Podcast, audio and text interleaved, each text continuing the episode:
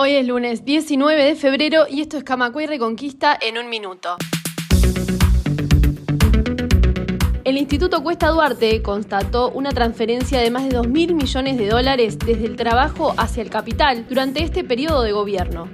Según el último informe del instituto, el salario real medio se ubicó en 3,7% por encima de 2022, pero 0,2% por debajo de 2019.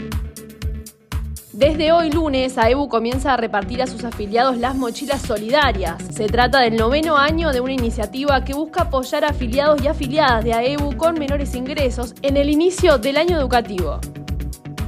Se presentará este martes la red de bibliotecas de Ciudad Vieja a la que AEBU pertenece. Con la actividad de mañana se presentará la Escuela de Verano 2024, que durará tres días y se desarrollará en la Junta Departamental de Montevideo.